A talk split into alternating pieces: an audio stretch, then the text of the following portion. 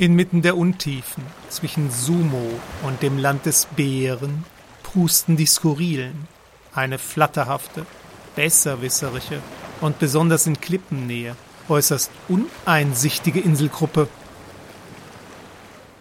Episode 27 Live aus dem großen Bölker Podcast Sendezentrum Bärchenberg. Willkommen beim skurrilen Abend der beliebtesten Talkshow des skurrilen Archipels. Ich bin Ihr Intendant und heiße Sie willkommen. Unser Thema heute Brontosaurierhaltung in der Stadt. Schönes Hobby oder Quälerei. Ein Thema, das sicher viele direkt oder indirekt betrifft. Wir begrüßen dazu. Ich fange natürlich bei der Dame in unserer Runde an. Herzlich willkommen, Frau Frieda Feuerstein von der freundlichsten aller skurrilen Inseln, von der Insel Olla. Hola, Herr Intendant. Hola. Hola, Frau Feuerstein. Sie sind hier, weil Sie eine der größten Brontosaurier-Rentchen der Insel Hola besitzen. Außerdem sind Sie Sprecherin des skurrilen Gesamtverbandes der Brontosaurier-Züchter. Hola, genau. Meine Familie züchtet Saurier, vor allem Brontosaurier und Triceratops seit unvordenklichen Zeiten. Olla! Sehr interessant. Dazu gleich mehr. Zu meinem nächsten Gast, Professor Dr. Neander. Guten Tag, Professor Neander. Sie gelten als bedeutendster lebender Saurierkundler. Ja, für Landsaurier, für die Meeressaurier und die Saurier der Lüfte sind andere Kollegen zuständig. Schön, Sie in unserer Runde zu haben. Ich komme zu meinem nächsten und letzten Gast. Frisch herbeigeflogen von der Insel Qual und damit der einzige nicht skurrile Gast heute Abend die Kampfdrohne DOD 77.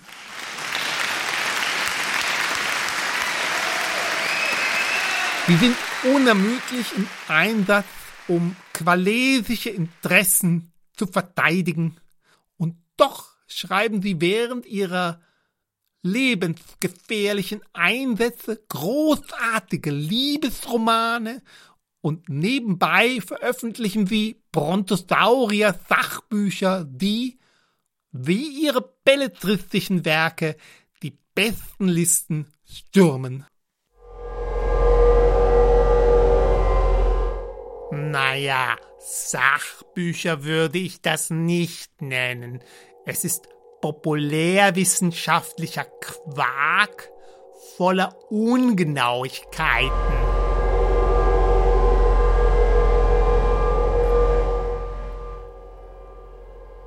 Jetzt haben Sie alle selbst hören können, wes Geisteskind diese Drohne ist.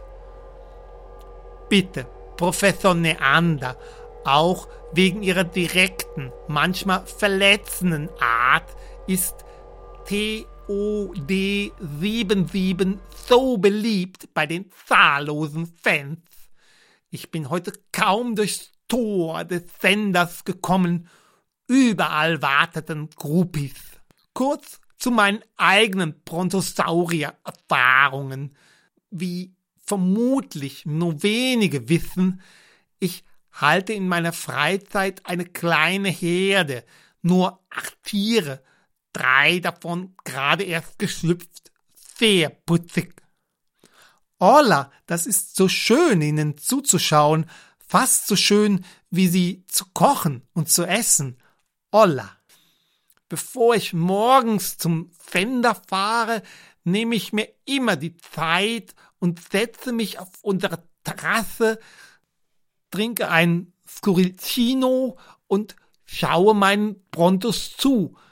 Ich habe ein Hanggrundstück, es ist so friedlich, sie unten am Bach weiden zu sehen und die kleinen Tollen im Wasser. Holla, bekommen die Kleinen bald das Brandzeichen? Bei uns haben wir dafür extra Saurierboys und Sauriergirls. Olla! Das mache ich selbst. Es ist ja nur eine kleine Herde. Meine Frau und ich treiben sie mit Hilfe von zwei Riesenlibellen ins Gatter. Sie nutzen die Riesenlibellen des Senders für private Zwecke? Äh, äh, natürlich zahle ich dafür einen angemessenen Betrag an den Sender. Ich miete sie stundenweise. Das ist möglich. Könnte mein Institut dann auch eine Libelle mieten? Was kostet das je Stunde? Äh, der genaue Betrag ist mir jetzt gerade nicht präsent. Am besten wenden Sie sich an das Sekretariat. Lieber Herr Professor Neander. Das tue ich. Das wird meine Mitarbeiter in der Tyrannosaurus Rex Forschung entlasten. Die Beobachtung aus der Luft mittels Riesenlibellen ist gefahrloser. Über ihre Forschungen wird ja regelmäßig berichtet. Dieser grässliche neue Zwischenfall. Ja, obwohl diesmal war es ein nicht so schwerer. Die Presse hat aufgebauscht. Eine Doktorandin und ein Schulpraktikant. Der Praktikant lebt sogar noch. Die Tyrannosaurus Rex Forschung ist ein Fachgebiet, das besondere Beachtung beim Laien findet. Ich überlasse die Feldforschung draußen, deshalb gern meinen geschätzten Mitarbeitern. Ich ziehe dann aus den vor Ort gewonnenen Daten im Institut die richtigen Schlüsse. Nein, natürlich klaue ich nicht die Ergebnisse meiner Doktoranden. Das ist unerhört, Sie Scharlatan. Und ich finde es unerhört, dass Sie einer Kampfdrohne widersprechen. Einer Kampfdrohne ist Ihnen klar, dass es jederzeit Wumms machen kann und dann gab es einmal das Podcast-Sendezentrum Bölk und es gab einen Professor Neander. Ich lasse mir nicht den Mund verbieten. In meiner Doktorandenzeit habe ich mehrfach Tyrannosauren gegenübergestanden und ich habe nicht mal geschwitzt. Das wäre auch tödlich gewesen. Eine alberne Kampfdrohne schreckt mich nicht. Sie mich auch. Holla, essen wir nachher einen schönen Pronto-Burger zusammen und vergessen den dummen Streit. Das Leben ist viel zu kurz, um nicht zu essen. Holla!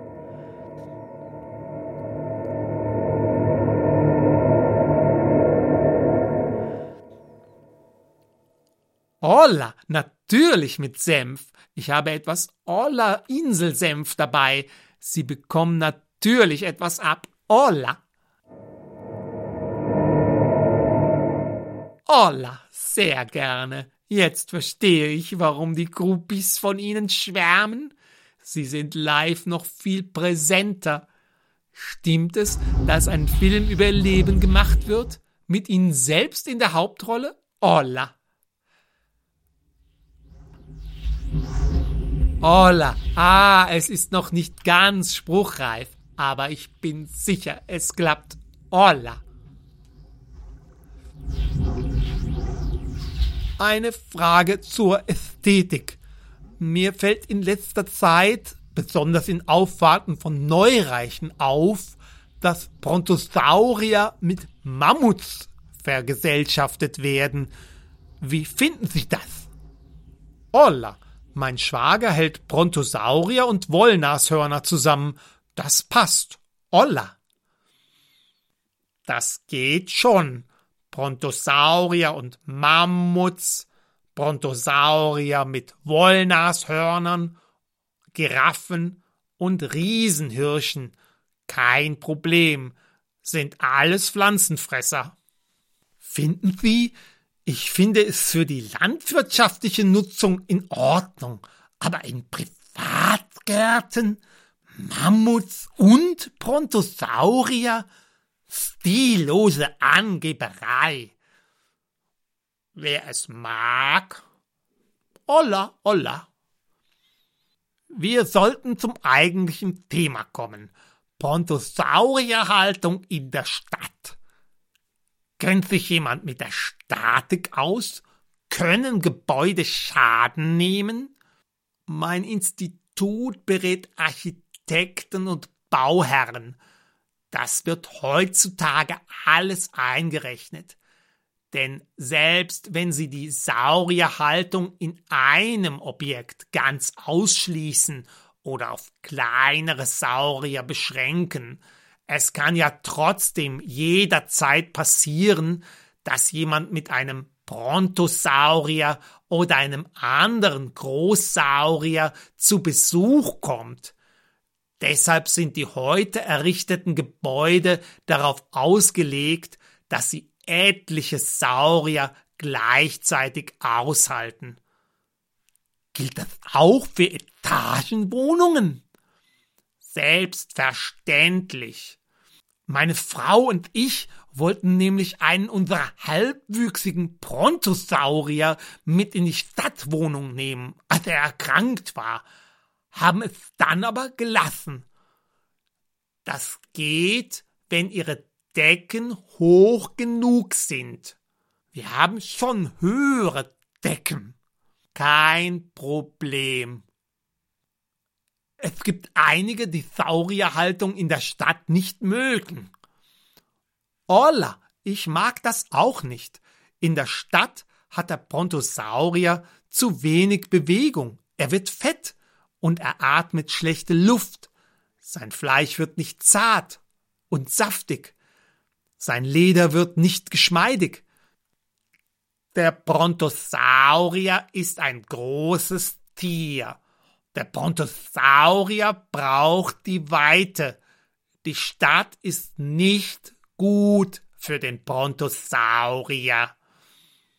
Aktuell gibt es hier auf Belg einen Fall, eine Dame, die die skurrilen Sozialen im Inselrat gegen sich aufgebracht hat. Die Frau besitzt eine Villa am Rand der Innenstadt von Trutzhagen. Ihr Grundstück ist klein, nicht mal ein Hektar. Sie geht also mit ihrem Brontosaurier Gassi.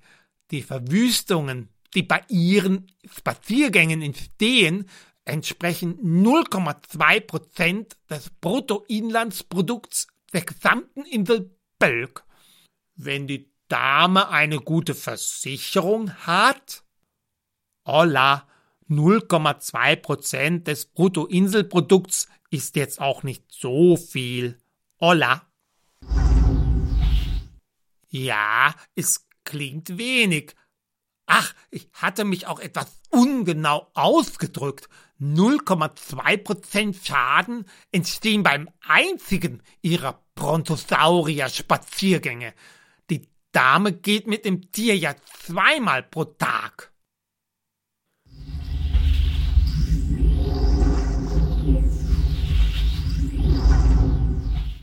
Das ist eine schöne Schlussbetrachtung. TOD77 hat natürlich recht. Von heute auf gleich könnten wir alle pulverisiert sein. Was schert uns der skurrile Franken? genießen wir den Augenblick. Damit will ich. Olla, darf ich ganz kurz? Olla.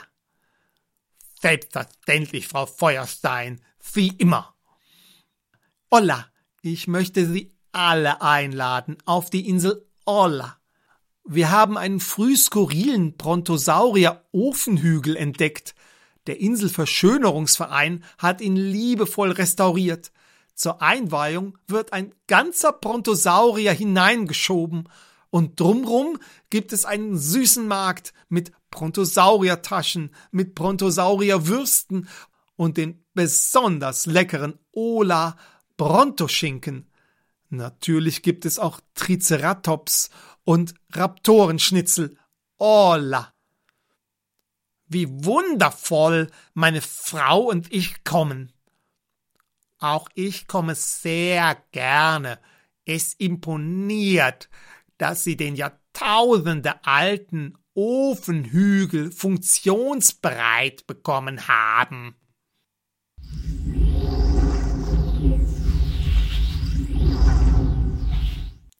Olla, natürlich gibt es auch den Olla Slibowitz. Sie kennen sich aus. Olla, olla. Auf Wiederhören, liebe Zuhörerinnen und Zuhörer.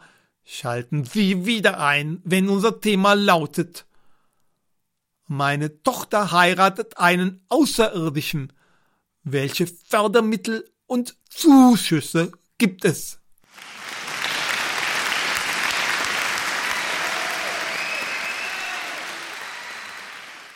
Die Skurrilen wünschen skurrilen Tag.